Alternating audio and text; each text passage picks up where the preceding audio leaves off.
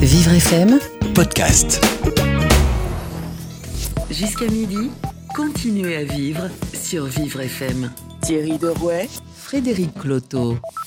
Bonjour, merci d'être avec nous encore ce matin en direct sur Vivre FM pour une nouvelle émission spéciale. Euh, cette émission qui a été préparée tout particulièrement par Marjorie Philibert et Dominique Cellière aujourd'hui. Euh, J'ai le plaisir d'être encore et toujours avec vous, Thierry Derouet, le rédacteur en chef de la station. Bonjour. Bonjour Frédéric. Alors, euh, la, la phrase qui revient sur toutes les lèvres maintenant, euh, depuis euh, hier, avec ce, ce déconfinement même progressif, c'est comment vont se passer nos prochaines vacances. Parce que clairement, les choix sont rétrécis. Pour ceux qui avaient préparé des choses, eh ben, parfois ça tombe à l'eau. Pour ceux qui aiment les préparer à l'avance, bah là, on ne sait pas. Et c'est à ça qu'on a voulu s'intéresser aujourd'hui. Et oui, c'est vrai que la question des vacances taraude des millions de Français hein, qui parfois préparent leur prochain séjour jusqu'à un an à l'avance. Alors pour l'heure, euh, confinés à 100 km à vol d'oiseau de leur domicile, les Français vont-ils pouvoir aller au-delà? Comment, avec les restrictions et mesures barrières, vont-ils pouvoir s'organiser? Quelles sont les contraintes imposées aux professionnels du tourisme? Bref, les bonnes idées pour organiser ces vacances en mode confiné, c'est maintenant. C'est le thème de notre émission du jour avec un panel complet de professionnels qui, eux, ont visiblement des idées à revendre. Un panel très complet même, puisque nous aurons d'abord Lionel Abbas, qui est le PDG de Terre d'Aventure, Guillaume Cromer, qui est le pré- euh, PDG de Acteurs du Tourisme Durable, Solange Escure, la directrice de la Fédération nationale des gîtes de France, Nicolas Daillot, euh, qui nous parlera, euh, lui, des, comment, des, campings, puisque sa fédération fédère plus de 8000 euh, euh, campings. Euh, Sandrine Mercier, la cofondatrice du magazine AR comme Aller-Retour, et puis Jean-Luc Briot, le responsable du tourisme et des loisirs dans le parc naturel régional du Vexin, qui est à moins de 100 km de Paris. Et nous finirons avec un cas un peu particulier, qui est celui de, Ma- de Mathieu euh, euh, Renaud, pardon, qui est le responsable du village séjour accompagné, donc qui est dédié au répit des parents et des, enfants en situation de handicap. Pour l'heure, eh rendez-vous euh, comme d'habitude avec Gladys pour la revue de presse quotidienne. Bonjour Gladys. Bonjour Frédéric. Alors aujourd'hui, dans la presse, on revient sur cette fameuse journée d'hier hein, qui a marqué les Français et, et surtout euh, à Paris. Oui, les franciliens n'ont eu aucun mal à se déconfiner, c'est ce que l'on veut nous faire comprendre dans le Parisien ce matin. Des Français qui se félicitent d'avoir retrouvé l'usage de leurs jambes pour aller se rassembler en grappe autour des quais euh, du canal Saint-Martin, aux grandes dames des riverains, des élus, de la police. Eh bien, résultat, Castaner a saisi et a promis d'interdire toute consommation d'alcool sur les berges de Seine et du canal Saint-Martin. Reportage dans 20 minutes en immersion avec les commerçants et artisans euh, parisiens qui ont réouvert leur magasin lundi après huit semaines de confinement. Même concept pour l'Obs où l'on nous parle de ceux qui pendant deux mois ont rêvé de ce sandwich kurde et se sont rués du Faubourg Saint-Denis dans le dixième pour le retrouver après tant de temps de séparation. Il y a aussi ceux qui ont choisi de se déconfiner à la FNAC ou euh, ceux qui ont fait la queue devant le magasin prêt à Une bonne partie de la journée et qui a d'ailleurs été pris d'assaut partout en France, comme l'explique La Voix du Nord. Reportage également dans Libération. Cette fois, on retourne sur les bancs de l'école. À Roubaix, les profs prêts à tenir la distance. Rendez-vous à l'école Anatole France lors d'une pré-rentrée qui a permis aux enseignants de peaufiner euh, les mesures sanitaires qu'ils tenteront de mettre en œuvre, lit-on euh, dans les colonnes du quotidien. C'est plus simple de faire cours avec une visière qu'avec un masque, euh, remarque une enseignante, une enseignante. Faire une journée avec un masque, ce n'est pas possible, lui rétorque aussitôt l'infirmière de l'établissement. Les conditions, comme vous l'entendez, ne sont pas les plus propices pour tenir une classe. On ne le sait que trop bien. Dans le journal euh, Le Monde, on fait le bilan euh, d'une journée presque en douceur et sans cohue dans les transports. Ah bon, vous en êtes sûr? Pourtant, hier, Le Parisien, suivi par euh, plus de la moitié des médias français, a parlé de l'horreur dans cette ligne 13 tôt le matin et dans le RER. Mais pour Libération, l'explication n'en est que plus sociale et inégalitaire. Un déconfinement qui se lève tôt, titre-t-on. À 7h, les prolos. À 8h30, les bobos. Nous sommes tous égaux devant le déconfinement, euh, mais de toute évidence, certains le sont plus que d'autres, avance-t-on dans le journal?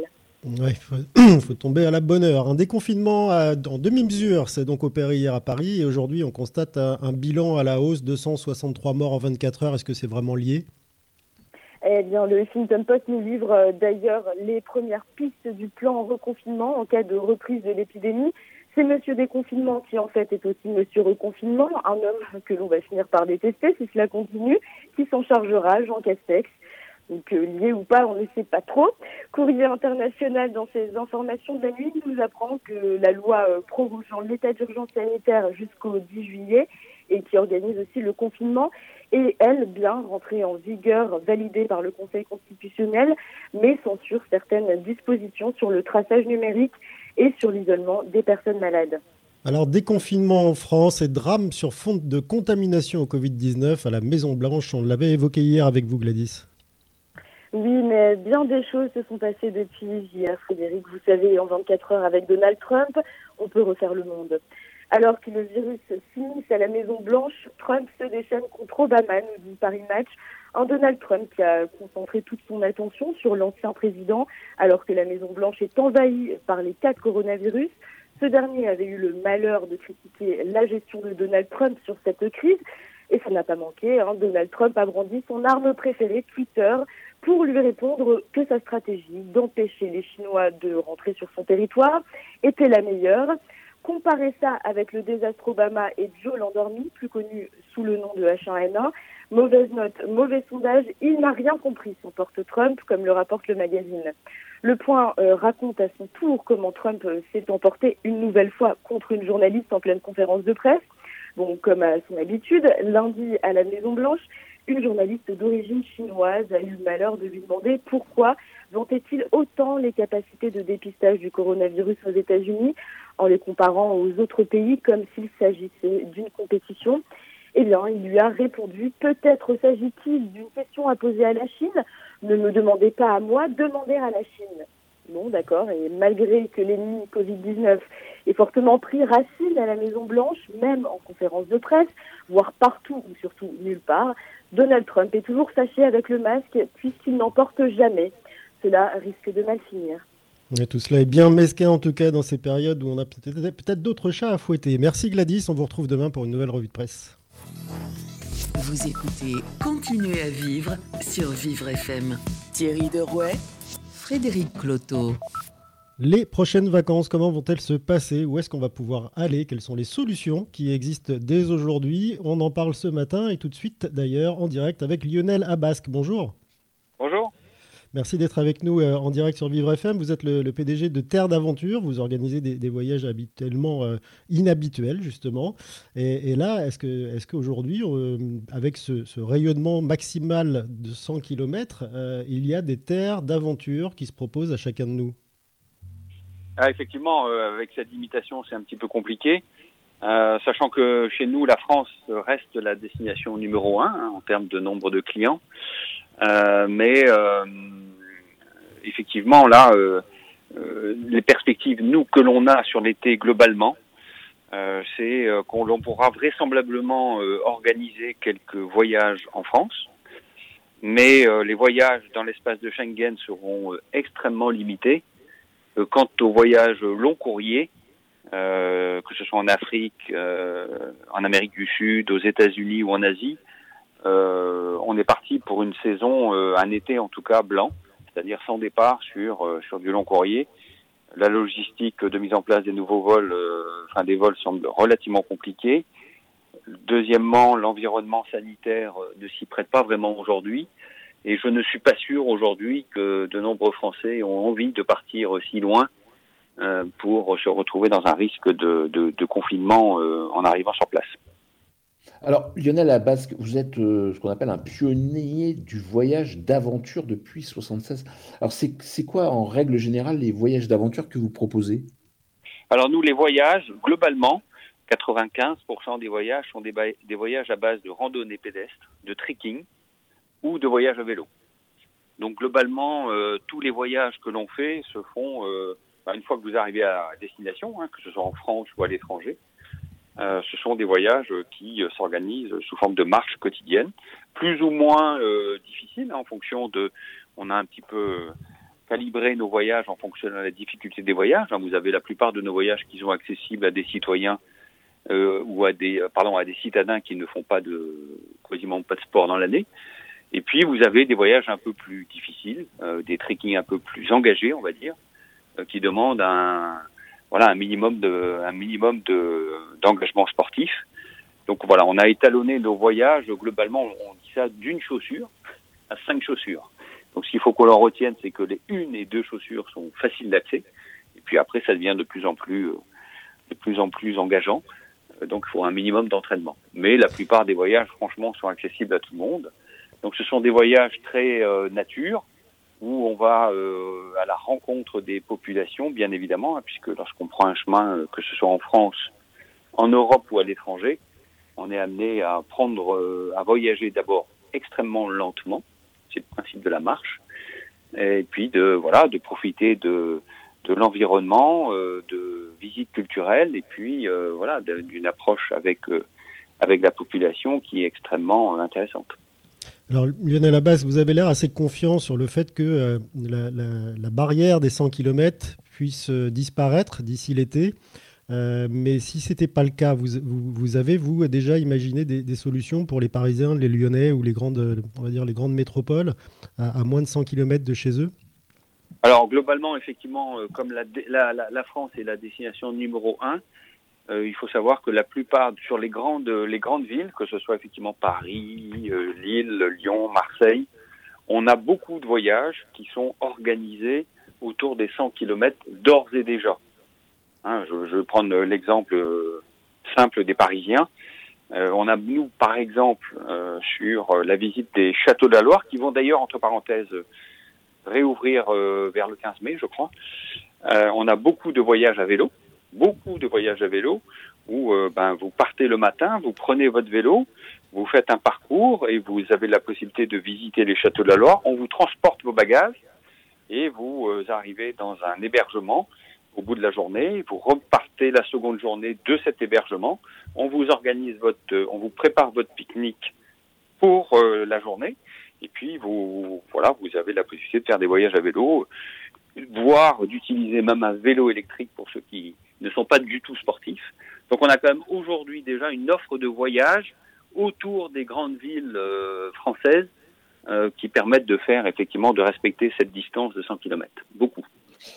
Alors Lionel Abbas, quelles sont les restrictions euh, que ça impose aujourd'hui, toutes les mesures bah, dites de, barrières et, autres? Parce que quand on doit normalement organiser des vacances comme les vôtres, c'est surtout pour aller à la rencontre de l'autre. Là, ça va être un peu limité. Bon, alors euh, franchement, quand effectivement, là, vous pourrez, vous pouvez quand même continuer à organiser ce genre de voyage en respectant la distanciation euh, d'un mètre ou de deux mètres.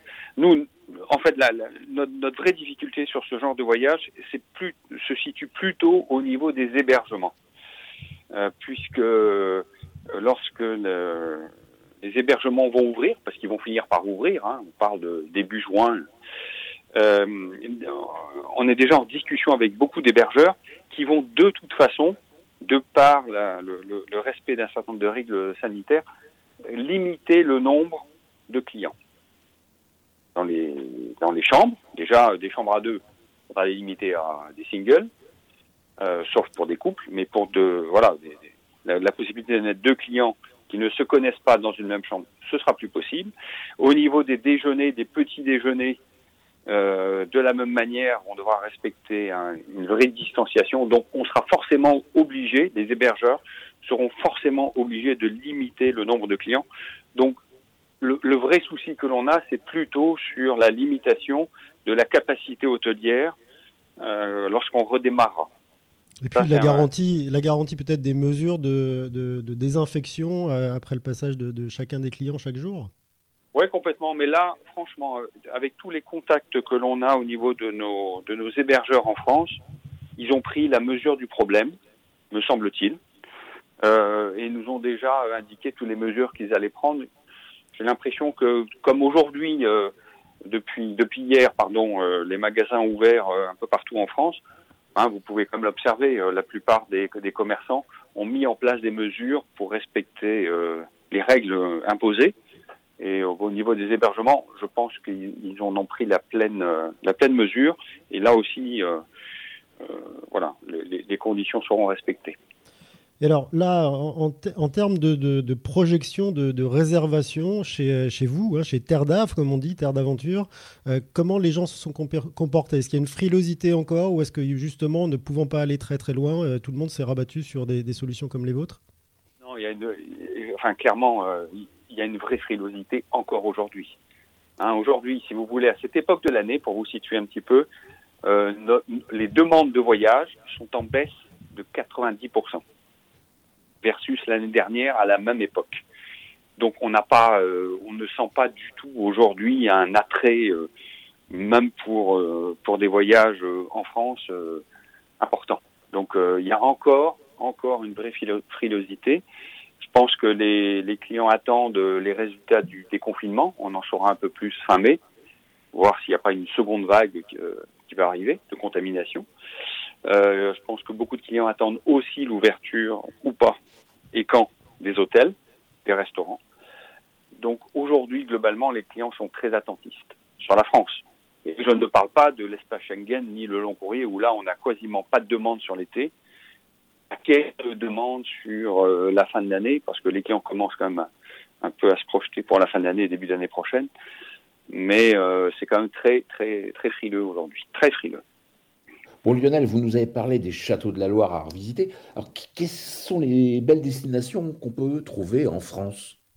Ah, il y a beaucoup de destinations. Euh, vous pouvez, par exemple, euh, nous on organise, euh, on a un de nos voyages assez classiques dans le domaine de la randonnée du trekking, qui est le Tour du Mont Blanc. Le Tour, hein, pas le, pas l'ascension. Le Tour du Mont Blanc, voilà, c'est un voyage, un trekking qui s'organise en l'espace de huit jours. Où là, de la même manière, pouvez faire, ben, vous faites le tour du Mont Blanc, on vous euh, transporte vos bagages d'un endroit à l'autre, on vous réserve vos hébergements et vous euh, passez huit jours dans un, dans un environnement e-, extraordinaire. Vous pouvez aussi redécouvrir euh, tous les sentiers douaniers en Bretagne. On organise beaucoup de randonnées en Bretagne autour du, voilà, du versant atlantique de la Bretagne. c'est juste magnifique. Et puis, euh, et puis, euh, si on descend un petit peu plus bas, on organise aussi beaucoup de voyages euh, qui, qui, sont un mix de randonnée et de kayak pour visiter les calanques comme on ne les visite pas, comme on ne les a jamais visités. C'est-à-dire partir à pied ou en kayak dans les calanques. Voilà, ça permet d'être totalement isolé d'un tourisme qui est un peu, un peu affluent dans ces domaines-là. Alors peut-être moins cet été d'ailleurs. Alors, euh, Lionel Labasque, euh, là, on entend quand même clairement qu'il y a des mesures particulières qui sont prises, que ce soit pour les transports, pour les hébergements, pour les, précautions euh, sanitaires. Est-ce qu'on peut, on peut s'attendre à un surcoût pour ça dans les voyages que vous proposez chez Terre d'Ave Écoutez, nous, sur la France, clairement, non. Je pense que globalement, toutes les discussions qu'on a avec, avec nos équipes, avec nos partenaires dans toute la France, il y aura pas de, il y aura pas de surcoût sur la France. Euh, je pense que tout, le monde prendra sa part. Par contre, euh, si vous, envisagez des voyages euh, à l'étranger, ce qui encore une fois sera compliqué cet été, là clairement avec la réduction de, de comment dire du nombre de vols notamment, on risque effectivement d'avoir un impact sur les prix. alors pour l'été, mais surtout pour la rentrée prochaine. Alors clairement. Donc clairement, pas d'augmentation de tarifs chez euh, Terre d'Aventure en France cet été, et puis plein de solutions pour aller faire de, beaux, euh, beaux séjours. Merci Lionel Abasque, PDG de Terre d'Aventure, d'avoir été avec nous ce matin sur euh, Vivre FM. Tout de suite, nous retrouvons Guillaume Cromer. Bonjour. Bonjour. Merci de prendre le temps d'être avec nous aussi en direct sur Vivre FM. Alors vous êtes le, PDG d'Acteurs du tourisme durable et en fait c'est une association qui conseille les, professionnels du tourisme en matière de pratique de tourisme durable. Alors vous en avez sûrement plein à nous, à nous indiquer, mais est-ce qu'il y en a certaines qui vont euh, émerger un peu plus avec les, contraintes qu'il y a aujourd'hui? Bah, C'est clair que derrière la notion de développement durable dans le tourisme, il y a plein de, il y a, plein d'éléments, hein. Particulièrement euh, sur, sur, la question environnementale. Euh, Lionel en parlait là par rapport à, à la question des 100 km ou par rapport au fait qu'on va plus voyager en local, on, se doute bien que on, va peut-être économiser un peu de carbone euh, si on va pas prendre l'avion et qu'on va plutôt euh, voyager et, redécouvrir un peu notre bonne vieille, France. Donc ça c'est plutôt positif par rapport à l'aspect climatique. Euh, derrière après derrière les enjeux de développement durable, il y a aussi la question derrière en fait de sécurité sanitaire. Donc forcément euh, derrière cet aspect-là, il faut il faut que les acteurs du tourisme bah, soient vigilants par rapport à des questions de distanciation sociale, par rapport à des questions de, de protection du, du client. Donc, euh, bien entendu, que les professionnels seront euh, prêts derrière, en fait, à, à accueillir les. Et vous les, vous les conseillez Vous les conseillez sur ces sujets aussi? Nous, nous l'objectif de l'association, c'est de pousser les enjeux et, et, de partager les bonnes pratiques de nos membres aux autres et de faire en sorte que les enjeux de développement durable soient, soient pris en compte par l'ensemble des professionnels, l'ensemble des destinations. Donc à partir de là, l'idée c'est vraiment de, faire circuler un peu les bonnes pratiques et, d'essayer d'imaginer en fait des, bonnes choses pour qu'on puisse accueillir en fait les, visiteurs dans, la, meilleure sécurité potentielle et après avec un impact moindre euh, sur, sur, l'environnement euh, des, territoires. Alors Guillaume Cromer, comment est-ce qu'on va pouvoir repenser nos vacances cet été? Parce que vous, ce que vous aimez bien, c'est euh, l'aventure, c'est ça? Bon, c'est pas forcément qu'une question d'aventure, c'est aussi euh, moi, moi, moi, je suis pas forcément lié à une forme spécifique derrière de voyage. Je dis simplement que derrière, il faudrait qu'on que, le tourisme, de manière générale, en fait, impacte moins sur euh, l'environnement et sur la planète, et que derrière, on ait des retombées économiques euh, pour euh, les acteurs locaux, et que derrière, on ait un engagement fort, du sens dans les voyages. Donc, à partir de là, tous les ingrédients sont, là cet été pour pour pouvoir réussir en fait des vacances qui permettent de vivre une vraie expérience pour les visiteurs, avec des retombées économiques pour les territoires, et derrière un impact moindre sur l'environnement.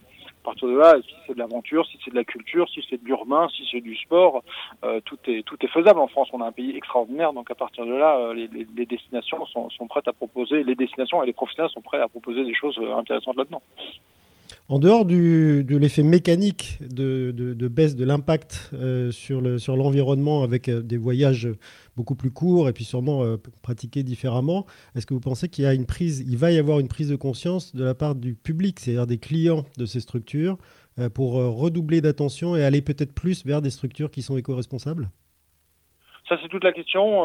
c'est on se, dit que les, acteurs qui ont une, conscience en fait par rapport aux, enjeux autour du développement durable vont avoir une sensibilité peut-être encore plus forte en fait sur euh, la, question de la sécurité, de la sécurité sanitaire et donc euh, vont avoir un, intérêt encore plus fort en fait pour répondre aux attentes en fait de, des visiteurs de manière vraiment sur mesure et pas forcément très industrielle.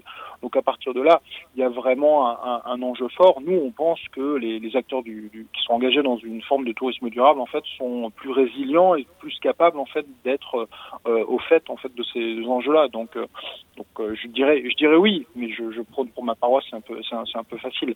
Mais, mais pour moi l'idée c'est ça, c'est que si derrière en fait on a pris conscience de l'importance du vivant, de l'importance de, du, sens et, de la rencontre, à partir de là en fait on a une capacité derrière en fait à, vraiment protéger aussi le, visiteur et à faire les choses dans le en toute en, bon père de famille, on va dire.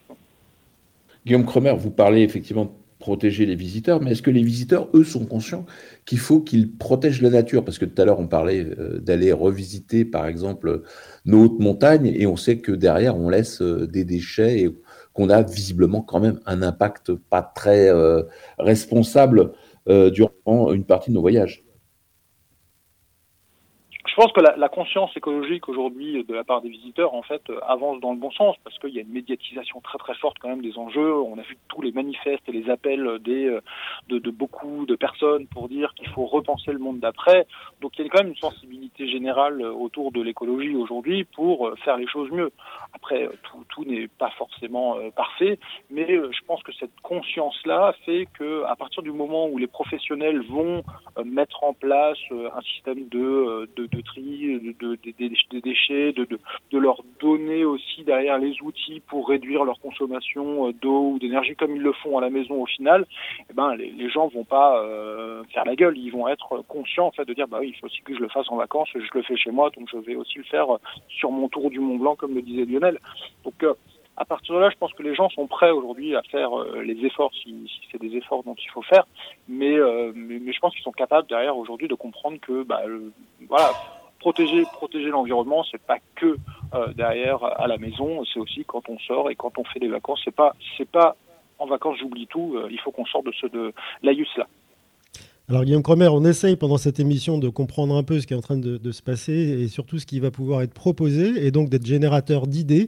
Pour quelqu'un qui veut partir là aujourd'hui avec les contraintes qu'on a de 100 km à la ronde et ainsi de suite et avoir une action euh, sur, sur positif sur l'environnement, quelle est la, la, meilleure formule de vacances selon vous? Pour nous, forcément, la, la, meilleure, formule, c'est euh, tendre vers des, formes de, de, de, ce qu'on appelle de la micro-aventure ou, des formes d'itinérance douce. Ça veut dire que euh, remettons le nez un peu dans une carte, regardons tous les gens qui ont pris ces 100 kilomètres sur une cartographie, qui sont allés sur un site internet dédié pour regarder, bon, c'est où je peux aller voir, et qui vont peut-être se, réinventer en fait une forme derrière de, de, de de l'ailleurs, un autre imaginaire de l'ailleurs. Et là, en fait, c'est une question de créativité, une question d'imagination pour essayer justement de se dire ah mais pourquoi je ne prendrais pas le, voilà mon vélo dans le TER et je m'arrêterai à cette petite gare en fait où je me suis jamais arrêté. Et à partir de là c'est l'aventure qui commence. Et ça on peut le faire en famille on peut le faire euh, en couple on peut le faire en solo. Et à partir de là essayer d'aller aussi euh, consommer local aller rencontrer des acteurs euh, qui font du changement. Et par exemple l'un des, des des territoires qu'on a en France et qui sont parfaitement engagés là-dedans et qu'il faudrait parler, c'est les parcs naturels régionaux. On a 55 parcs naturels régionaux, on en a tous un à moins de 100 km de chez soi. C'est peut-être l'occasion de redécouvrir nos parcs naturels régionaux en fait euh, chez nous en France. Mais nous aurons Jean-Luc Briot, le responsable du tourisme et des loisirs du parc naturel régional du Vexin justement tout à l'heure euh, en ligne. Merci à Guillaume Cromer pour toutes ces explications et d'avoir répondu à nos questions. Euh, et nous vous retrouvons tout de suite Thierry avec Kevin. Alerte coronavirus. Si vous avez de la toux et de la fièvre, vous êtes peut-être malade. Dans ce cas, restez chez vous. Limitez les contacts avec d'autres personnes. Appelez votre médecin. La maladie guérit en général en quelques jours avec du repos, mais si les signes s'aggravent, que vous avez des difficultés importantes à respirer et que vous êtes essoufflé, appelez le 15 immédiatement. Plus d'informations sur gouvernement.fr. Ceci est un message du ministère chargé de la Santé et de Santé publique France. Jusqu'à midi, continuez à vivre sur Vivre FM. Thierry Derouet, Frédéric Cloteau. Kevin Aubin est maintenant avec nous. Alors Kevin, bonjour. Euh, ah, Kevin Bonjour. Allô Ah, mais si, si, tu es là. Euh, question euh, toute bête. Alors, vous, vous nous faites voyager tous les jours. Alors, aujourd'hui, vous commencez par quel pays? Par l'Inde. Voilà, on commence par par l'Inde, oui, sur Dailymotion. On peut voir des mamans tortues donner naissance à leurs petits, une prolifération de bébés tortues qui était devenue impossible hein, depuis quelques années. La surpêche, la pollution, tous ces facteurs euh, entravaient la reproduction des tortues marines. Peu d'entre elles euh, arrivaient à atteindre les plages pour pondre, mais avec le confinement, les choses ont changé grâce à l'arrêt de l'activité aquatique, la dépollution des eaux. Les tortues arrivent de nouveau à se reproduire sur les plages. Une bonne nouvelle pour l'écosystème. Alors là, on passe dans un autre pays, aux États-Unis. Alors les acteurs d'une série font une surprise à un couple de fans. C'est quoi ça? La vidéo est disponible sur YouTube. Il s'agit des acteurs de la série américaine The Office, une série assez populaire hein, aux États-Unis et d'ailleurs en France. C'est l'un des acteurs John Krasinski qui a tout orchestré. John présente une émission sur YouTube qui s'intitule Some Good News, programme qu'il pilote depuis son appartement et depuis le début du confinement aux États-Unis. Un couple de fans a reproduit une scène de la série pour leur fiançailles. John a donc décidé de remercier les amoureux. Il a appelé le couple sur l'application Zoom, ainsi que tous les acteurs de la série, une vidéoconférence qui a ravi les tourtereaux, vidéo euh, visionnée par plus de 2 millions euh, d'abonnés et de personnes sur YouTube. Alors, retour en France avec un nouveau défi qui inonde ce coup-ci Twitter. C'est l'hashtag refait ton affiche préférée challenge des, des internautes qui choisissent l'affiche d'un film ou d'une série culte, puis ils essaient de reproduire l'affiche avec les moyens du bord. Par exemple, pour le film Gremlins, euh, sorti en 1984, l'affiche présente un homme tenant en main deux souris vivantes posées dans un carton, eh bien, l'internaute qui a relevé le défi, lui, euh, a utilisé un carton et une peluche. Voilà un exemple parmi tant d'autres. Je vous laisse donc aller consulter le fruit hein, de l'imagination des Français. Et ça se passe sur Twitter avec l'hashtag refait ton affiche préférée challenge. Moi, j'aurais préféré un concours de bruit des gremlins. Je ne sais pas si vous vous souvenez. Hein. Bon, allez, Kevin Aubin, à demain. Vous écoutez Continuez à vivre sur Vivre FM.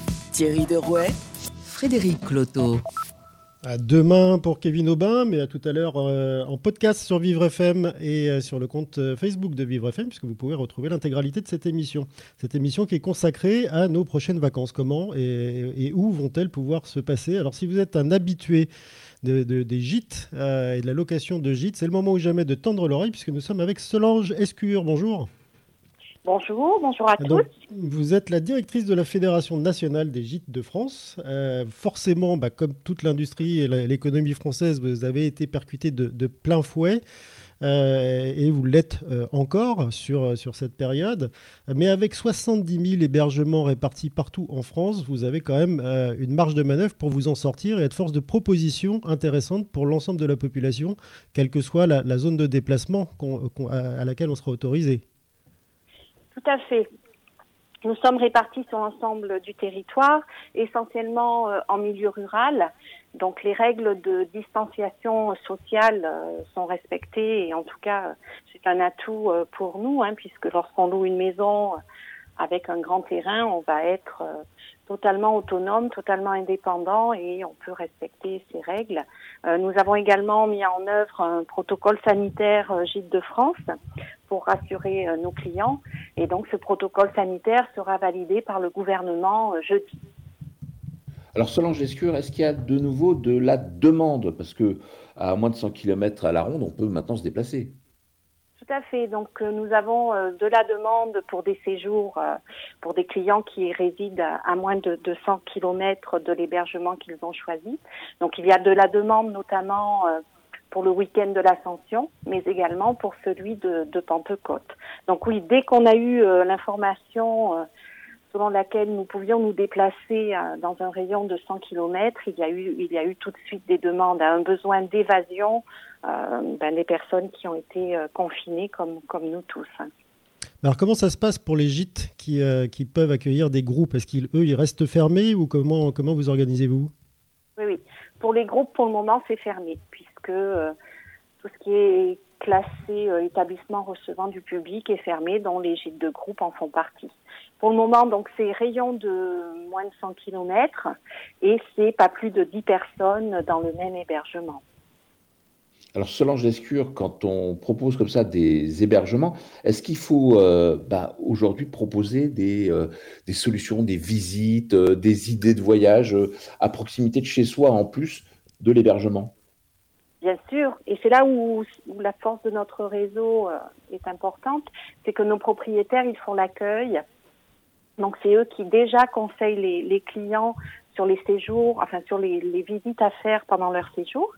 Et donc là, ils sont encore plus force de proposition parce qu'il va, les personnes qui vont séjourner dans un rayon de 100 km, ils ne connaissent pas forcément tout ce qu'il y a à voir et à faire dans ce rayon de 200 km. Donc il y a plein de petits patrimoines à, découvrir, il y a plein de, petits musées, de petites excursions à faire, puisqu'il y a aussi euh, des activités de loisirs qui, qui rouvrent, hein, pas toutes, hein, mais sur les, petites structures. Donc il y a plein, plein, plein de choses à voir, des visites de ferme, de découverte des animaux, de voilà, plein, plein de choses qui peuvent être faites dans un petit rayon et plein de choses à découvrir finalement que l'on n'imagine pas à côté de chez soi. Hein. Solange Escure, quelles sont les questions que vous posez euh, aujourd'hui, les questions particulières que vous posent les clients euh, avant de réserver? Est-ce qu'ils se renseignent sur les conditions euh, de sécurité sanitaire? Bien sûr. Bien sûr, la réassurance sanitaire, c'est un point clé euh, des vacances de cet été. Peut-être que ça le sera aussi pour, pour l'avenir. Hein, il va falloir s'adapter. Mais en tout cas, oui, c'est un, point important pour, pour les clients. Et je pense que le fait de, dire je vais louer une maison, qu'il y aura de l'espace dans laquelle ben, il n'y aura pas de, proximité ou de promiscuité, c'est important pour, pour les clients. Et savoir que nous aurons un protocole dédié qui sera validé c'est aussi un, point clé pour, euh, pour pouvoir accueillir des clients. Hein. Alors Solange, est-ce que vous pouvez nous faire un peu voyager euh, C'est quoi les belles destinations de ces gîtes? Oh, il y a plein, plein, plein de belles destinations, que ce soit euh, en France ou dans les territoires d'outre-mer. Hein. Il y a plein de, de, départements à, découvrir. Toutes nos régions sont belles, euh, que ce soit les régions, euh, je sais pas, toutes les régions de France, hein, que l'on aime la montagne, la campagne, les vacances plutôt sur la côte. Il y a plein, plein, plein de choses à découvrir. Et là, là par exemple, Solange, est-ce qu'il y aura un exemple concret où On est aux, alentours de Paris, de Lyon ou de Nantes. Quelle, quelle idée on peut suggérer aux gens qui nous écoutent? Alors, quand on est, euh, par exemple, à côté de Lyon, il y a les monts du Lyonnais où on va découvrir plein de choses. Euh, quand on est euh, à Paris... combien, combien, de gîtes, combien de gîtes disponibles sur, sur cette région? Sur le secteur du, Lyonnais, on va avoir plus de, de 1000, 1500 hébergements dans un rayon de 100 km à découvrir. Donc, ça laisse quand même des possibilités pour les week-ends à venir. Et alors, la magie du gîte, c'est quoi aujourd'hui, Solange? Alors la magie du gîte, c'est un hébergement euh, très qualitatif où on va découvrir une ambiance. Souvent, c'est un gîte, c'est aménagé dans un bâtiment euh, euh, traditionnel de la région dans laquelle on se trouve. Donc c'est rêver, c'est découvrir un, patrimoine bâti, c'est de belles rencontres avec des propriétaires qui sont amoureux de leur région. Donc c'est tout un tas de choses à, découvrir, ne serait-ce que dans l'hébergement lui-même et dans l'environnement proche. Est-ce que vous pouvez nous donner, parce que la, conjoncture économique, évidemment, n'est pas forcément favorable pour tout le monde et risque de l'être encore moins après, euh, des exemples de fourchettes de prix pour, euh, pour euh, aller dans un gîte, par exemple, une semaine? Alors, si on veut partir une semaine dans un gîte pour quatre personnes, par exemple, on va être dans un prix moyen de la semaine qui va osciller entre 400 et 600 euros la semaine. Donc, il y a pour, tous les budgets, en fait. Hein. Pour quatre personnes, oui. Entendu. Ben, merci beaucoup pour ces précisions, Solange Escure. Euh, nous allons euh, avoir maintenant une, nous allons diffuser en fait une, interview que nous avons dû enregistrer pour des questions de, planning avec euh, Nicolas Daillot. Nicolas, lui, il est le président de la Fédération nationale de l'hôtellerie de plein air, ça veut dire des 8000 campings de France, et il a répondu à nos questions un tout petit peu avant cette émission. Bonjour Nicolas Daillot. Oui, bonjour. Alors, donc, vous représentez plus de 8000 campings. Le, camping, ce sont des vacances de plein air, mais sont aussi des vacances plutôt de, groupe et de contact. Alors, comment on peut gérer les deux à l'approche de, de, ces vacances euh, et des dispositions, des dispositifs même que vous pouvez proposer aux campeurs tout à fait. Alors, de, de plein de manières différentes. Hein. Euh, il est vrai que le camping, c'est la convivialité. Le camping, c'est le fait de pouvoir permettre à des enfants de, jouer les uns avec les autres dans un espace euh, très vaste, en plein air, comme vous l'avez dit. Il est évident que comme c'est un mode d'hébergement de convivialité, les vacances 2020 vont avoir un profil un petit peu différent, différent que, que les vacances habituelles. Ça va demander une, discipline et ça va demander le, respect de protocole. On est en train de construire actuellement euh, avec le gouvernement et l'administration euh, un protocole sanitaire, une charte sanitaire qui va être appliquée dans les campings à partir de leur réouverture, qui normalement devrait intervenir au début du mois de juin, le 2 juin, espérons-le. Euh, D'ailleurs, cette semaine, le Conseil interministériel du tourisme se réunit pour officialiser notamment euh, les différentes chartes sanitaires des différents hébergements touristiques. Alors dans les campings, on a réfléchi sur euh, toutes les composantes du camping, hein, que ce soit évidemment la réception, la piscine, le bloc sanitaire, les hébergements, euh, la distanciation, les animations aussi, et c'est sans doute là-dessus que les modifications sont les plus importantes, parce que évidemment, il sera plus difficile cette année d'organiser un concert, un grand karaoké ou même des clubs enfants de dimension importante. Ça va demander évidemment des procédures différentes et et surtout, euh, encore une fois, euh, des respects de distanciation à tous les niveaux, que ce soit dès l'arrivée du camping, dans la vie au cours de la semaine de vacances, et puis entre les clients eux-mêmes. Mais Nicolas Daillot, est-ce que vous croyez sérieusement que les gestes barrières et le camping, ça peut être compatible? Bien entendu. Euh, le camping, c'est d'ailleurs ce que nous a dit le président de la République lors de la réunion qui a été organisée il y a une quinzaine de jours, pour toutes les activités de plein air en général. On est sans doute le mode d'hébergement qui se prête le mieux au respect des objectifs sanitaires de la période particulière que nous vivons et notamment du respect des gestes barrières. D'une part parce que nous sommes de très grands espaces, D'autre part, parce que euh, les clients sont euh, bien répartis sur leurs emplacements, chacun sur son propre emplacement, qu'on vienne avec son propre matériel, sa tente, sa caravane, ou qu'on loue un hébergement sur place, un mobilhome, un chalet, une yourte, une, roulotte, une cabane dans les arbres. Donc vous êtes bien séparés. Euh, ensuite, vous venez avec votre propre véhicule, contrairement à de nombreux autres hébergements touristiques, euh, dans le camping, on vient très majoritairement, quasiment exclusivement, avec sa propre voiture. Donc là, pour le coup, il n'y a pas d'hébergement euh, collectif, pas de, de mode de mode de, comment, de déplacement collectif, comme le train ou l'avion, où là, c'est plus difficile du tout à respecter les gestes barrières. Et puis sur le terrain lui-même, dès lors que les procédures sont bien respectées, bien conçues, dans le bloc sanitaire, avec le matériel qui va bien pour que chaque client puisse euh, désinfecter son robinet, en intensifiant de manière euh, importante les procédures de nettoyage, notamment sur les points contacts les plus importants. Euh, pareil entre deux familles, euh, quand on loue un mobilhome et qu'on change de client le samedi, eh bien il y aura des procédés particuliers qui vont être mis en œuvre dans les hébergements pour que là aussi les points contacts soient particulièrement bien désinfectés. Et puis quand vous marchez dans un camping, c'est comme quand vous marchez dans un village avec peu d'habitants finalement. Les allées sont larges, c'est beaucoup plus beaucoup plus large que dans un couloir d'hôtel si vous voulez. Et puis par contre, euh, dans la piscine en particulier, euh, ça va demander une réorganisation complète du mode de fonctionnement, en sachant que dans la partie euh, liquide de la piscine, dans l'eau elle-même, puisque c'est chloré et que le chlore tue le virus, eh bien c'est désinfecté, donc euh, les, les, objectifs sont atteints. Par contre, sans doute que autour de la piscine, là où il y a les transats euh, notamment, eh bien les choses vont devoir être réorganisées. Peut-être d'ailleurs qu'il n'y aura pas de transat cette année. Peut-être qu'il va falloir faire des marquages au sol pour qu'ils soient séparés. Euh, et puis de toute façon, comme dans un camping, la communication est une valeur cardinale. on commencera sans doute dans la plupart des cas par un pot d'accueil avec la distance qui va bien, mais pour informer les clients du respect des gestes barrières, avec des panneaux qui sont qui vont être en fabrication dans les jours qui viennent pour permettre permettent à tous les campings de communiquer à tous les étages à leurs clients qu'il faut bien euh, respecter ces gestes et qu'il faut euh, faire de la distanciation l'objectif euh, majeur de la relation sociale cette année dans les campings. Et vous pensez que les campings vont donc passer aussi une partie de leur temps à, à gérer ça et à faire entre guillemets la police? Alors, la police, sans doute pas, parce que tout le monde, y compris les clients bien sûr, ont, bien conscience que le défi de la société aujourd'hui, c'est d'arriver à, vaincre ce virus. Donc, euh, que ce soit le client ou que ce soit le propriétaire du camping ou le gestionnaire, euh, on poursuit le même objectif. Encore une fois, après, ça va être de la communication pour expliquer comment vont fonctionner les campings.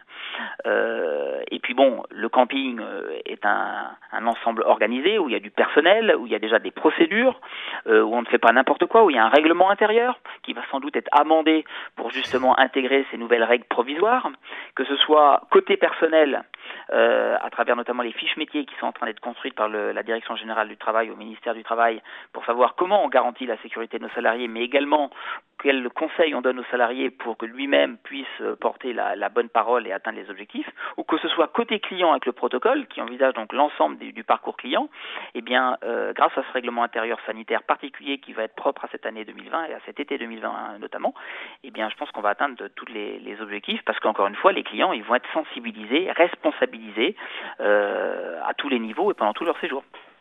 Alors Nicolas Daillot, euh, il y a beaucoup de campings qui permettent d'aller à la plage. Alors est-ce qu'on va être obligé d'instituer le trikini, vous savez, ce bikini avec le masque en plus?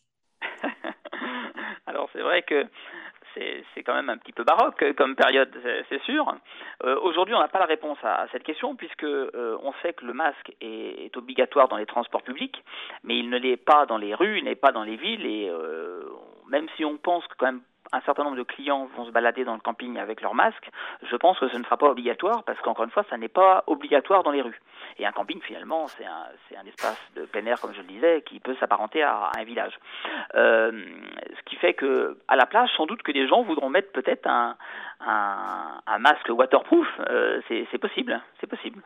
On va tout inventé pour euh, passer ses vacances. Alors, 8000 campings représentés par votre fédération, Fédération nationale de l'hôtellerie de plein air. Est-ce que vous avez euh, constaté récemment des augmentations de réservations ou au contraire des annulations? Alors, euh, il est évident que les réservations du printemps vont être quasiment réduites à zéro. Hein. La plupart des, enfin la plupart, la moitié des campings ouvrent début avril. Mais au mois de juin, euh, on est quasiment tous ouverts. il est évident que la fréquentation des, mois d'avril, mai euh, est égal à zéro puisque les campings n'ont pas le droit d'accueillir du public sauf exception jusqu'à début juin au mieux. Mais même le mois de juin va quand même être assez mou, il faut bien le dire.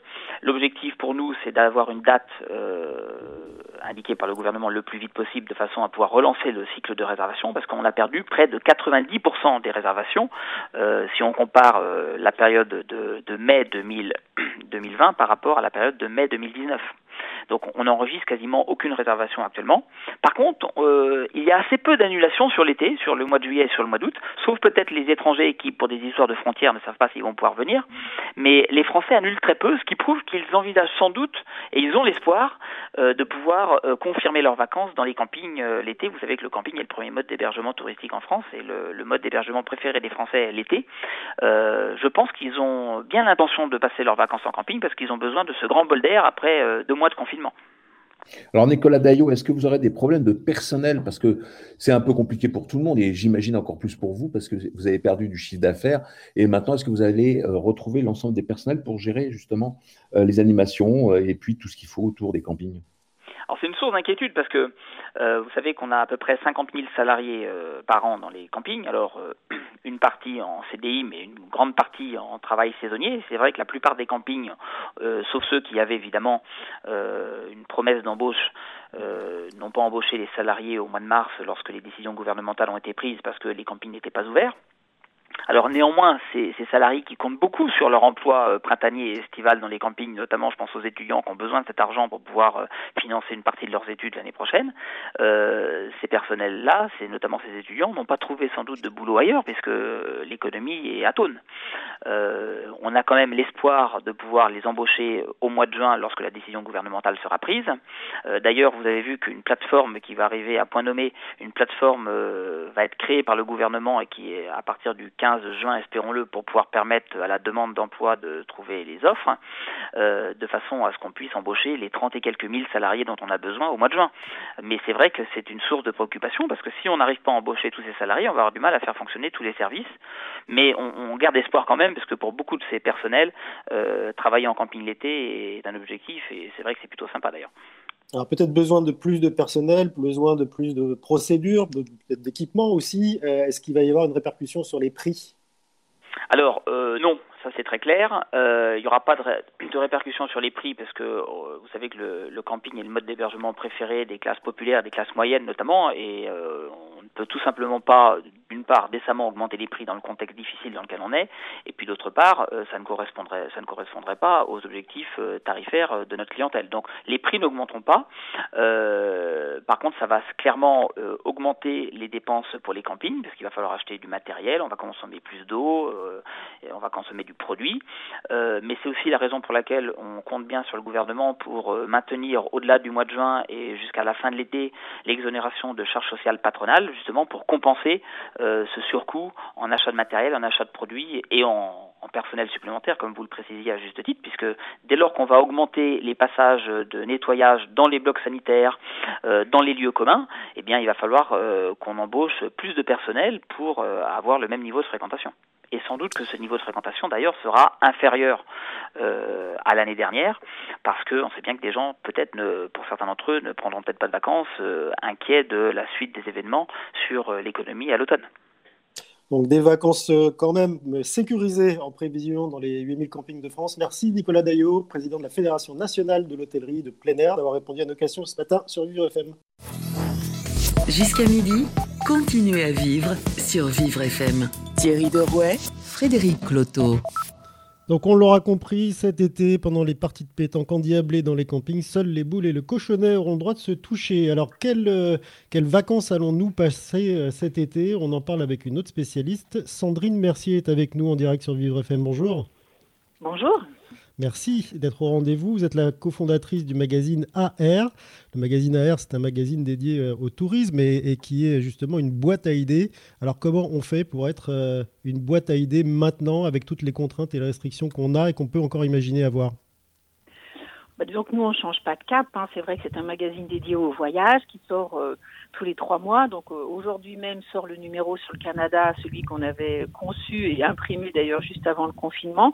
Donc il est en ce moment dans, dans les kiosques. Mais bon, on change notre fusil d'épaule pour, euh, pour le magazine de cet été. Tout le monde a parlé de la France, effectivement, avant, depuis le début de l'émission.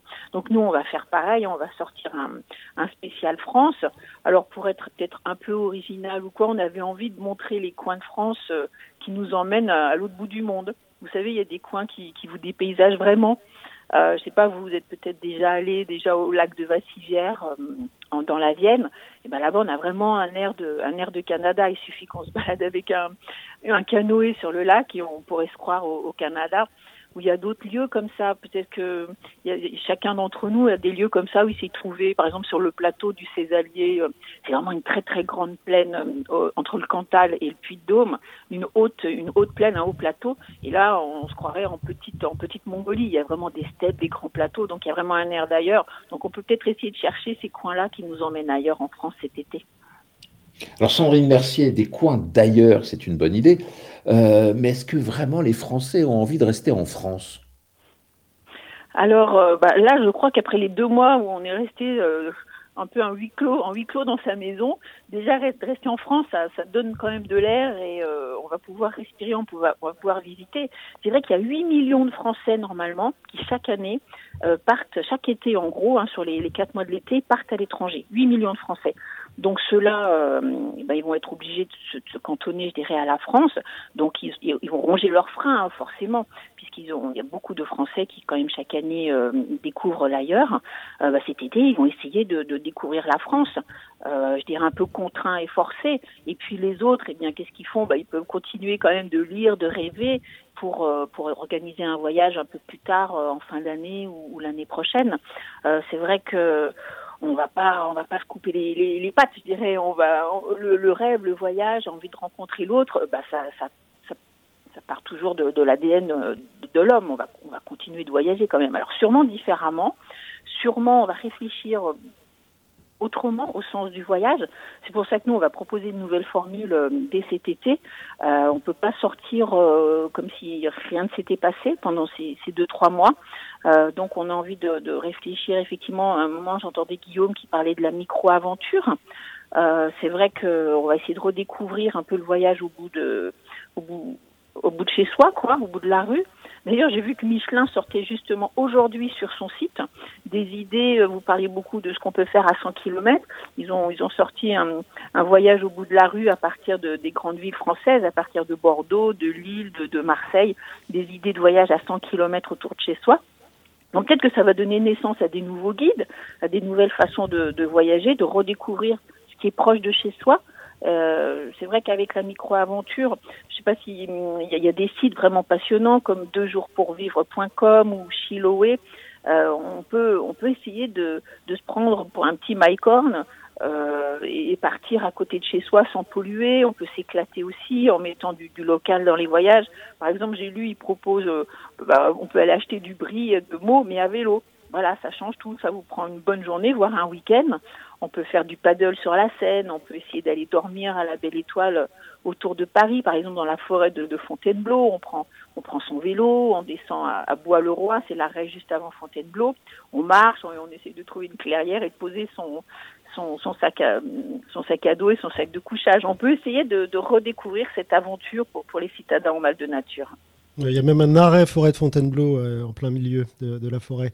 Euh, Sandrine Mercier, vous, disiez là euh, que, que 8 millions de Français qui ont l'habitude d'aller à l'étranger vont se rapatrier justement sur notre territoire.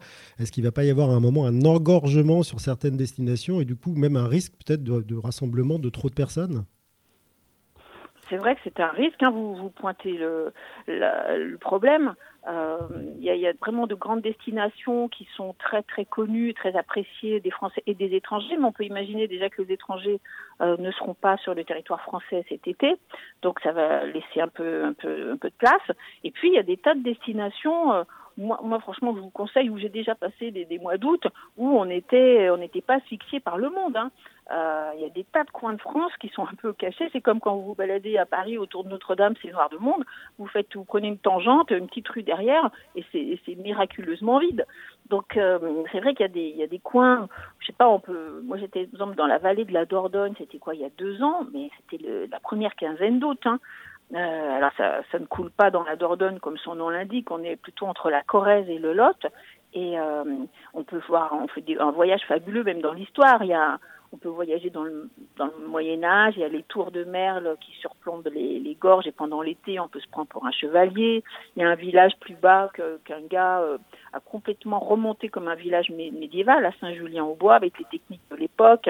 On peut voir l'église, le, le, cimetière avec l'ossuaire. Et quand on arrive à Beaulieu-sur-Dordogne, on peut monter aussi sur une gabarre. C'est des bateaux à fond plat, vous savez, et on, peut naviguer comme ça sur, le, sur la Dordogne. Et après, il y a tous les beaux villages de, du Lot, Curmonde, Loubressac, Carénac. C'est les plus beaux villages de France. Donc on peut faire des sacrés voyages même dans l'histoire comme ça en restant en France. Et franchement, les 15 premiers jours d'août, euh, on était, euh, on n'était pas du tout, on jouait pas aux sardines dans une boîte. Hein. C'était vraiment très très agréable. Alors, Sandrine Mercier, ce qu'il va falloir aussi que les Français se comportent un peu mieux, alors ce coup-ci, non pas avec les étrangers, mais avec euh, leurs propres concitoyens. Hein. On connaît tous euh, des questions qu'on peut poser ici et là en demandant quel est le meilleur endroit, le plus beau, bel endroit à visiter. En France, on a rarement des réponses, alors qu'à l'étranger, euh, c'est fantastique. Alors, est-ce que cette attitude, d'après vous, va changer? C'est-à-dire ces lieux un peu euh, monumentaux, je vais dire, c'est ça où, bah, c'est quand même en France, vous avez, euh, je sais pas, le, le Mont Saint-Michel, les châteaux de la Loire, euh, Versailles, je crois que ça fait partie des trois premiers lieux les plus visités euh, en France. Mais la, Alors, la, la, la, France qui est belle, c'est pas forcément celle-là, c'est celle qu'on qu'on ne connaît pas et que généralement ceux qui sont euh, dans les localités connaissent bien. Est-ce que ces gens-là vont enfin cracher le morceau? C'est-à-dire nous ouvrir leurs portes pour que. Absolument, nous, nous ouvrir leur cœur, nous indiquer les petits sentiers à suivre, les points de vue à aller regarder. J'ai une question de curiosité. Ouais, vous avez raison, il y a plein de petits trésors en France, mais franchement, euh, moi je dirais pas qu'ils se les, euh, se les gardent rien que pour eux, hein, parce que euh, maintenant c'est vraiment une stratégie des offices du tourisme, euh, vraiment de, au contraire, c'est la bataille est rude hein, pour pouvoir attirer le, attirer le touriste.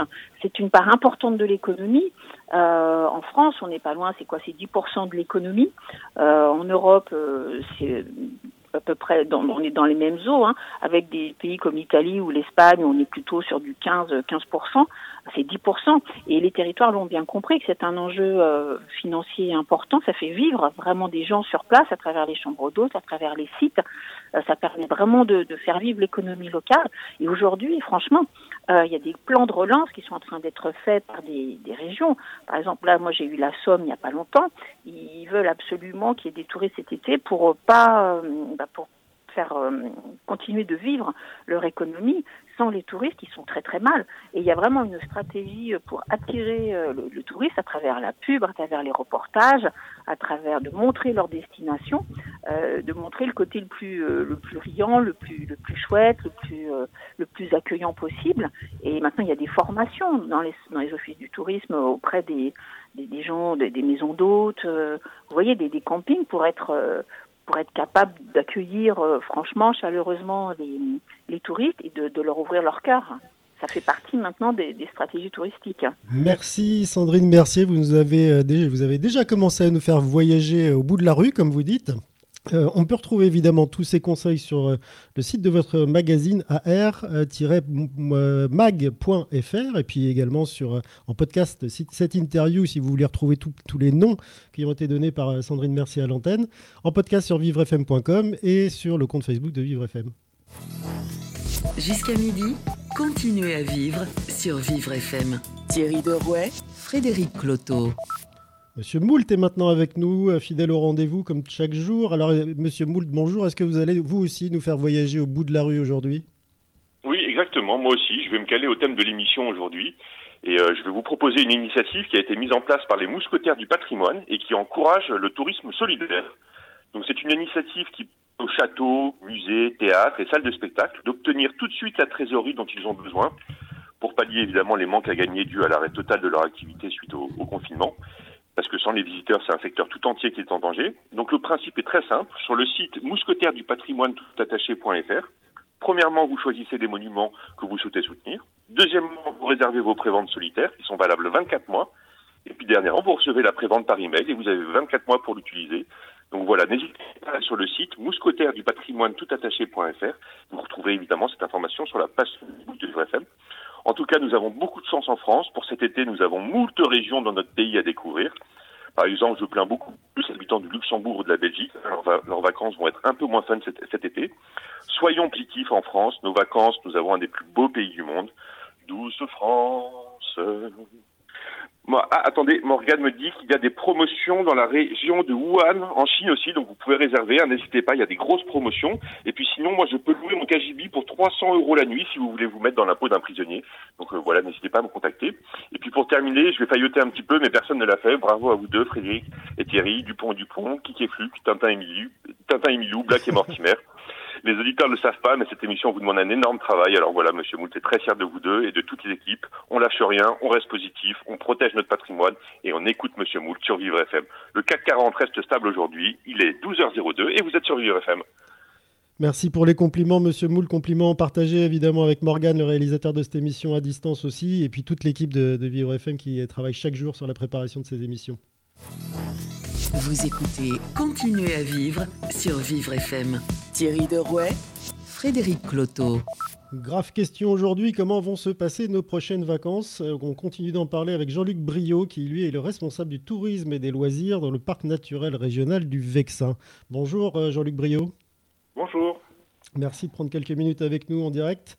Euh, alors, le, parc du Vexin, euh, on en parlait tout à l'heure, des parcs euh, nationaux, des parcs régionaux, pardon, parcs naturels.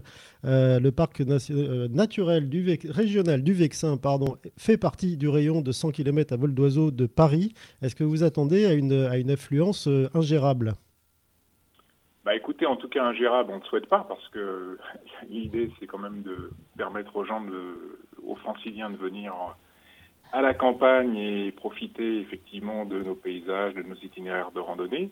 Maintenant, il est clair qu'on a euh, beaucoup de demandes en ce moment d'informations sur euh, la reprise des activités, sur ce qu'il sera possible de faire, dans quelles conditions, des recherches également d'hébergement. Donc oui, si euh, la météo est avec nous dans les prochaines semaines, c'est clair qu'on va avoir certainement un petit peu plus de monde que à des périodes similaires les autres années. Alors Jean-Luc Brio, euh, nos auditeurs sont peut-être nuls en géographie. Est-ce que vous pouvez rappeler un peu euh, ce qu'est votre parc national du Vexin? Tout à fait. Donc c'est un territoire qui fait à peu près 71 000 hectares, qui regroupe 98 communes, 78 dans le Val d'Oise et euh, une vingtaine dans les Yvelines. Et en fait, on est situé au nord-ouest de Paris. Donc c'est vraiment à dos 70 km à peu près de Paris pour le cœur du territoire.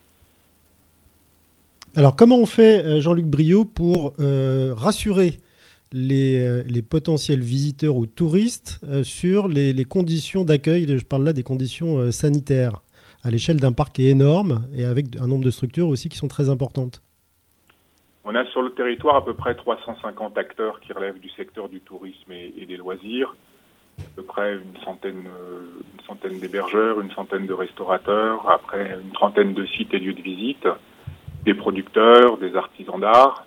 Mais tout ça, en fait, tous ces acteurs sont le plus souvent des petites structures. Donc de toute façon, euh, même habituellement, euh, ils reçoivent les gens en petits en petits groupes. Donc là, euh, avec le déconfinement, la reprise des activités est possible, en tout cas pour les particuliers qui souhaitent faire de la randonnée pédestre, du vélo dans la limite de groupes d'une dizaine de personnes, en respectant un certain nombre de, règles qui sont le respect des gestes barrières et puis un certain, certaine distance, on parle de 2 mètres entre les randonneurs, 10 mètres pour les cyclistes. Toutes ces dispositions, d'ailleurs, on les retrouve, elles sont très bien formulées sur les sites des fédérations nationales, hein, que ce soit la randonnée pédestre ou la Fédération française de cyclisme. Euh, donc ça, c'est le, je dirais la, la, la, première possibilité. Et d'ores et déjà, donc on travaille avec l'ensemble des, des, acteurs sur euh, la reprise des activités euh, guidées, puisqu'on a pas mal de balades accompagnées qui sont également proposées normalement tout au long de l'année. Et là, ce qui va surtout être différent, c'est que la taille des groupes sera de moindre importance, puisque euh, habituellement sur une balade accompagnée par un, guide, un guide accompagnateur de randonnée, on prend des groupes jusqu'à 25 personnes, et là, on sera limité à une dizaine de personnes.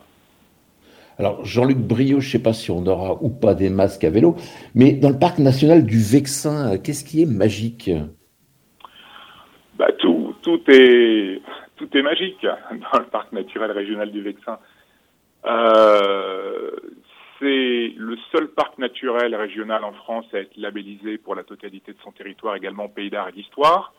Et en fait, c'est un territoire où on a à la fois une euh, nature euh, comment assez exceptionnelle aux portes de Paris. Je pense notamment à la réserve naturelle nationale des coteaux de la Seine, sur euh, le secteur de La Roche-Guillon-Véteuil. On a une grande diversité de paysages et après on a effectivement euh, de nombreux éléments du patrimoine bâti. On a plus d'une centaine de monuments euh, classés ou inscrits à l'inventaire des monuments historiques. Et après, un nombre d'acteurs aussi qui proposent des activités très variées, que ce soit des randonnées avec des ânes de bas, du canoë, du vol à voile. Donc c'est vrai que la conjugaison à la fois du paysage, du patrimoine et de ses activités font que c'est un territoire que l'on découvre des fois par hasard, mais quand on a découvert, généralement on l'apprécie euh, pour euh, tous les atouts qu'il peut offrir. Jean-Luc Brio, est-ce que vous avez une idée du, du, prix, du coût moyen pour une semaine à quatre personnes quand on veut euh, la passer dans, dans votre très beau parc naturel du, du Vexin avec, avec de l'hébergement et puis quelques activités? Bah, le, moyen, effectivement, généralement sur un séjour, ce qui va conditionner son coût, c'est la part que va prendre l'hébergement, hein, qui effectivement, euh, mais elle est, elle, est cette part, elle est en, fonction du type d'hébergement que vous allez choisir. Euh, nous, on a la chance aussi, parmi les hébergements, d'avoir vraiment euh, bah, des hébergements chez l'habitant, des chambres d'eau, des gîtes ruraux. On a également quelques gîtes de groupe, des gîtes d'étape. Donc ce sont là encore des petites structures euh, avec relativement peu de lits. Et euh, bah, selon euh, le type d'hébergement, la formule que vous allez cho choisir, en, en, gîte de groupe, pour vous donner des choses les plus les moins chères, on a des, des, des formules aux alentours d'une dizaine d'euros sur un gîte de groupe. Bon, c'est très rustique, mais par nuit et par personne, ça vous donne un ordre, un ordre d'idée. Et après, pour un gîte euh, classique euh, d'une capacité de 4, 4 à 6 lits, on est autour de 400 à 600 euros à peu près euh, la semaine complète. Alors vous recommandez là aujourd'hui euh, aux gens de, de, de, réserver le plus tôt possible ou d'attendre un peu? Donc là, on a les, les gîtes et les, les chambres d'hôtes euh, ont pu reprendre là leurs activités euh, à partir d'hier. Donc certains effectivement avaient déjà des demandes dès hier. Euh, c'est peut-être encore euh, un peu prématuré pour organiser son séjour pour le courant de l'été parce que en matière de tourisme et de loisirs, il y aura encore pas mal de dispositions là qui seront dévoilées début juin pour la reprise globale des activités. Et mais je pense qu'effectivement là, dans le courant du, du dans la début juin, ça sera, je pense, le bon moment pour organiser son son séjour sur le territoire du parc là durant la période estivale. D'accord, donc on ne se rue pas tout de suite sur les réservations. Euh, si on veut avoir des informations sur euh, votre parc et tout ce qu'il propose, euh, sur quel site on peut aller? Bah, Le plus simple, c'est sur notre site internet, euh, celui du parc. Donc l'adresse, c'est www.pnr pour Parc Naturel Régional-vexin-français.fr. Et là, les, vos auditeurs peuvent trouver l'ensemble des documents, notre annuaire de prestataires touristiques, donc toutes les bonnes adresses là pour pouvoir organiser son séjour dans les prochaines semaines. Et puis tous les sentiers de, de randonnée ou de, ou de balade à vélo. Merci Jean-Luc Brio, responsable du tourisme et des loisirs au Parc naturel régional du Vexin, d'avoir été avec nous ce matin en direct sur Vivre FM. Nous retrouvons maintenant Mathieu Renaud, qui est le responsable, lui, d'un village séjour accompagné. Bonjour Mathieu. Bonjour. Alors vous, on part sur un format qui est complètement euh, différent de tout ce, dont on a pu parler, mais qui est très concernant, puisqu'il y a énormément de personnes qui sont en situation de, handicap euh, en France. Et vous avez une particularité, c'est que vous les accueillez avec leur famille également. Exactement, tout à fait, oui. Donc pour vous parler un petit peu de ce village vacances, déjà pour vous le situer géographiquement, il est euh, sur la commune corésienne d'Alassac, c'est-à-dire environ à, 15 minutes de Brive-la-Gaillarde, préfecture de la Corrèze, et nous sommes frontaliers des départements euh, de la Dordogne et du Lot. Voilà, c'est un village euh, vacances qui est situé donc dans un cadre naturel et très riche aussi en patrimoine historique. Et c'est un village très récent puisqu'il a été inauguré en février 2013. Mais par contre, je dois vous parler de l'origine de sa création, parce qu'à l'origine de sa création, il y a une association qui est l'AFEH, l'association des familles d'enfants handicapés des groupes de La Poste et d'Orange. Ces deux groupes soutiennent d'ailleurs euh, cette association depuis ses débuts, depuis 1969. Et grâce à ce soutien, cette association propose un vaste éventail de prestations pour informer, conseiller, soutenir et accompagner les familles tout au long du parcours de vie de l'enfant. Mais c'est pas réservé, c'est pas réservé aux salariés de la Poste ou d'Orange. Hein. Pas du tout. Pour le village de vacances, non. L'association La FEH, elle s'occupe aujourd'hui d'organiser des séjours de vacances adaptés sur toute la France à environ 400 enfants chaque année l'année dernière, c'était un peu plus de 400 enfants, mais c'est cette association qui est à l'origine de la création de ce village vacances ouvert à tous et entièrement pensé, comme vous l'avez dit, pour accueillir des personnes en, situation de handicap. Voilà. Donc c'est un village de vacances. Oui, dites-moi. Oui, Mathieu Renaud. Alors, votre, votre village de vacances, c'est un village qui offre des solutions de répit. Alors, avec les, les mesures sanitaires qui se préfigurent, est-ce que vous allez pouvoir réellement offrir des solutions de répit cette année? Alors, on accueille nous tout type de, de, clientèle sur ce village vacances et effectivement, on propose des séjours bien plus spécifiques, des séjours aidants-aidés, qui j'espère franchement pourront de nouveau euh, se proposer sur le village de vacances, car après cette période de confinement, et, euh, il est certain que pour euh, qu'il y a un besoin réel de répit pour les aidants suite à cette période de, de, crise, on est en train actuellement de tout mettre en place, de réfléchir, de travailler justement pour euh, pour euh, travailler sur cette reprise de, confinement dans les conditions euh, d'ouverture du village de vacances.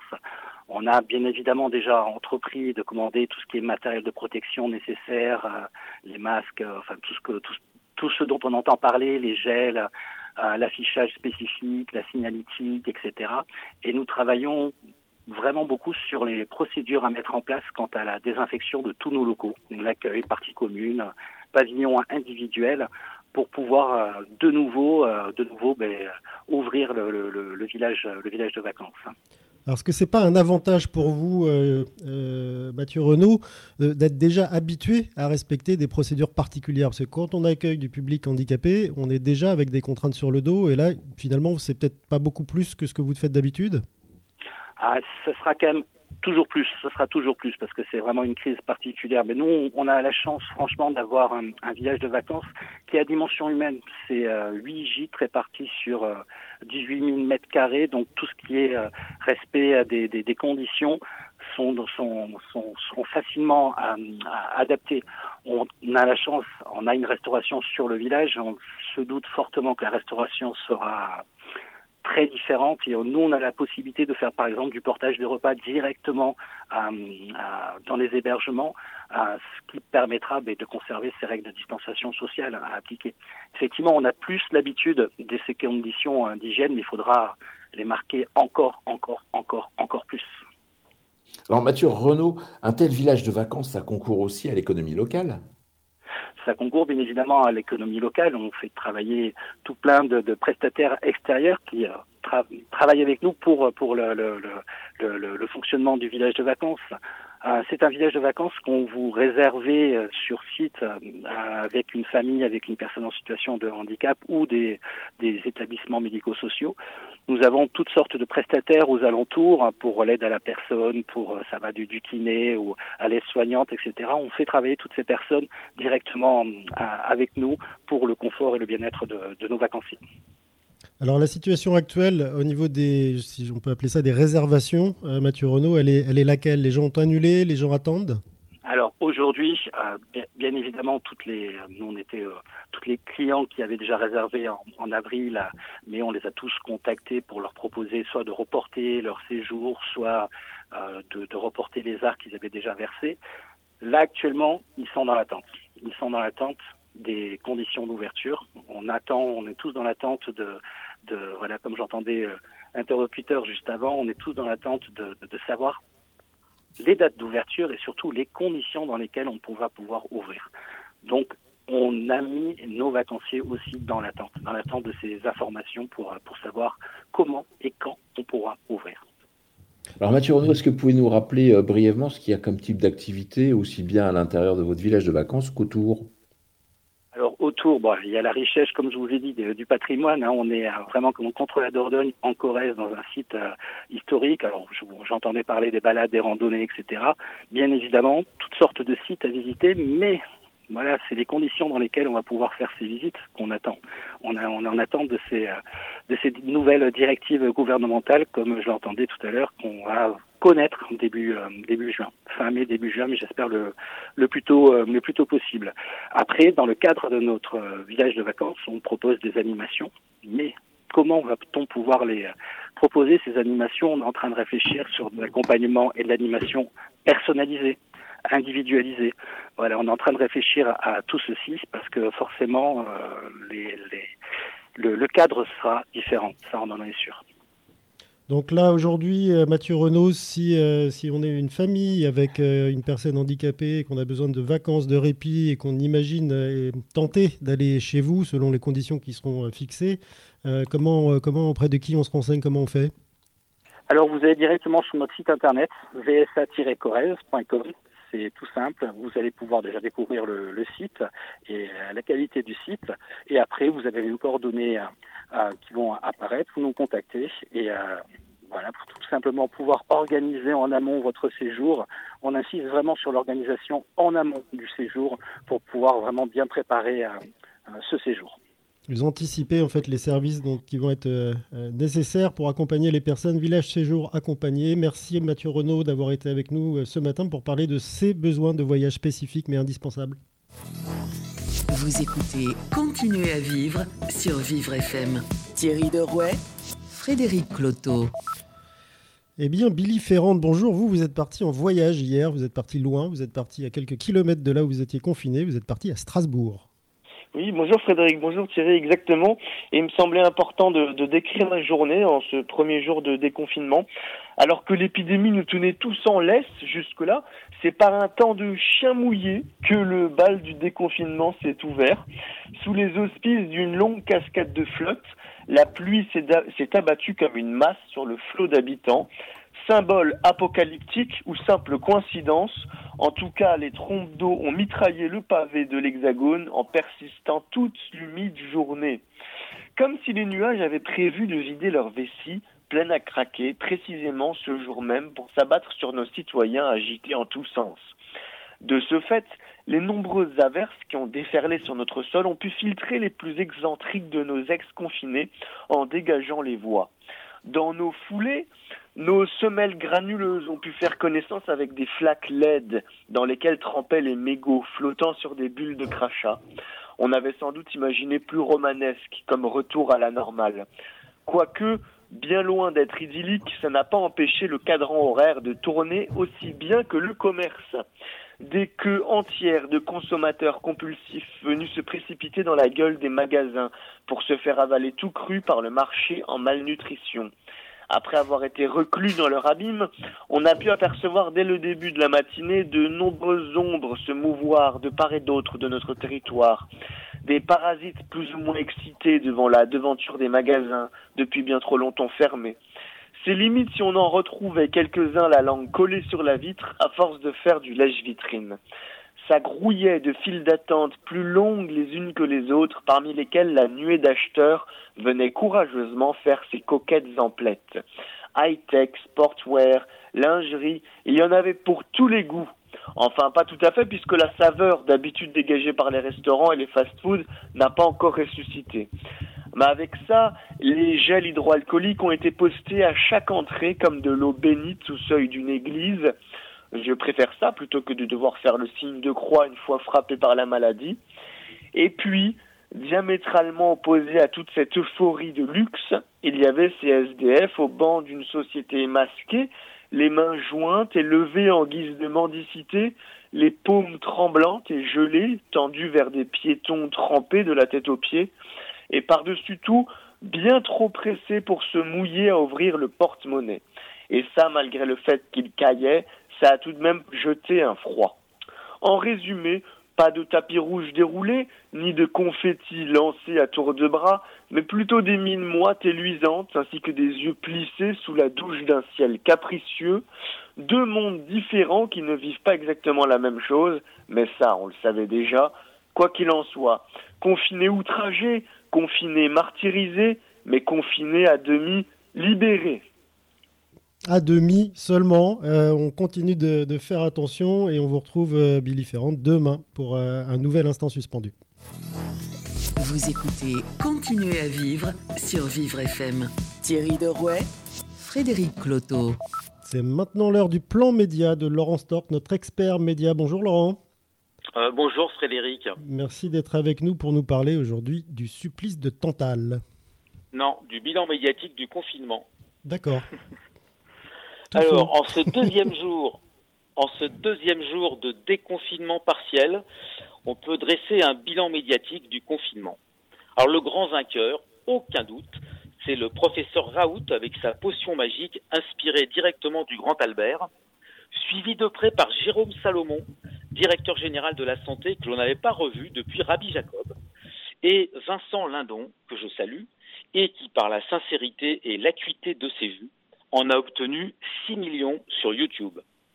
Alors pour les retours ratés, je citerai ben, Philippe Douste-Blazy qui a beaucoup vieilli et qui devrait faire une cure de jouvence chez l'abbé Raoult, Nicolas Hulot, non Nicolas Hulot, pardon, à l'aise partout, sauf au gouvernement, alors qu'il pouvait vraiment agir sur les choses, et Sibeth Ndiaye, porte-parole du gouvernement, qui reprendra bientôt son rôle dans le Spoons ben, dès que les théâtres rouvriront pour les entreprises, les vainqueurs du confinement sont tous les médias qui se regardent sur un écran. Les Français ont consommé 4h40 de télé par jour.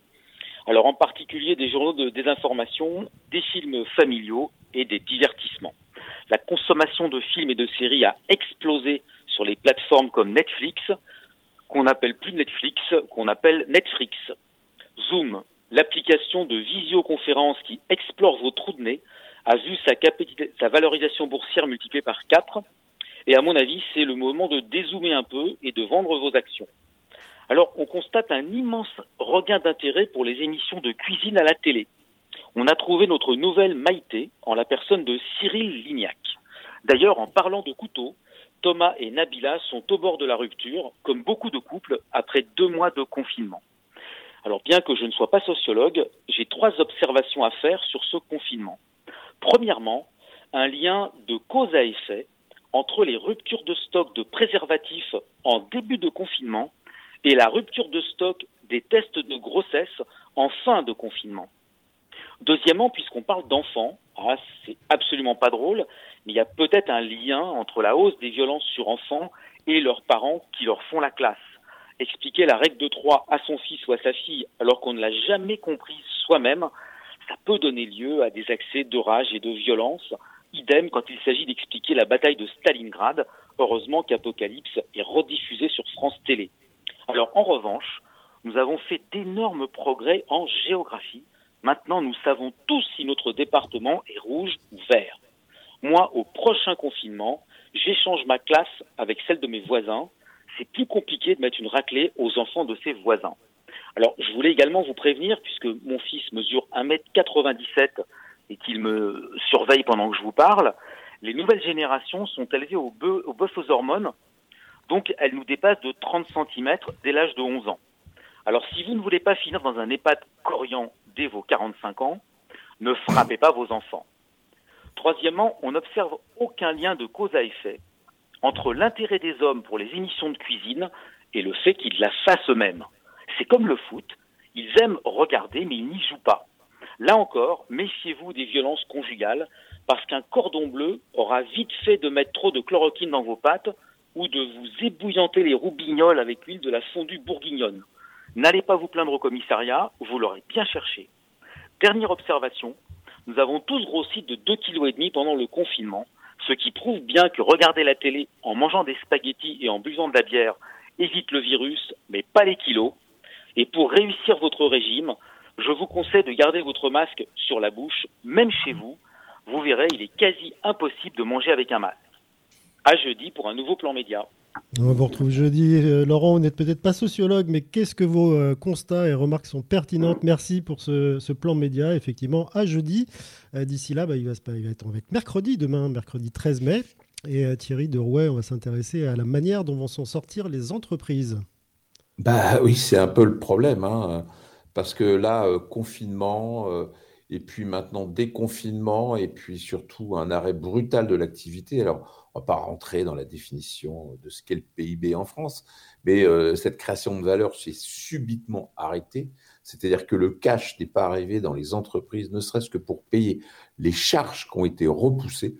Et donc demain, on va essayer de savoir bah, qui sont ces entreprises qui sont les plus impactées quelle est cette crise économique qui pointe euh, son nez euh, dans les semaines et jours à venir? Et euh, comment est-ce qu'on peut essayer de réinventer et puis peut-être de sauver, nous, parce que nous sommes des consommateurs et c'est à nous d'agir pour sauver ces entreprises qui sont à nos portes. Il y a beaucoup de représentants d'entreprises ou d'organisations euh, demain pour, euh, pour en parler avec nous, y compris euh, la maire du 9e arrondissement de Paris qui s'intéresse particulièrement au, commerce. Et nous aurons également un coiffeur. D'ici là, bah, vous pouvez rester chez vous en télétravail ou affronter les, transports si vous en avez le, courage. Mais vous pouvez aussi continuer d'écouter Vivre FM. Nos programmes continuent et puis on se retrouve demain à 11h en direct. Vivre FM, podcast.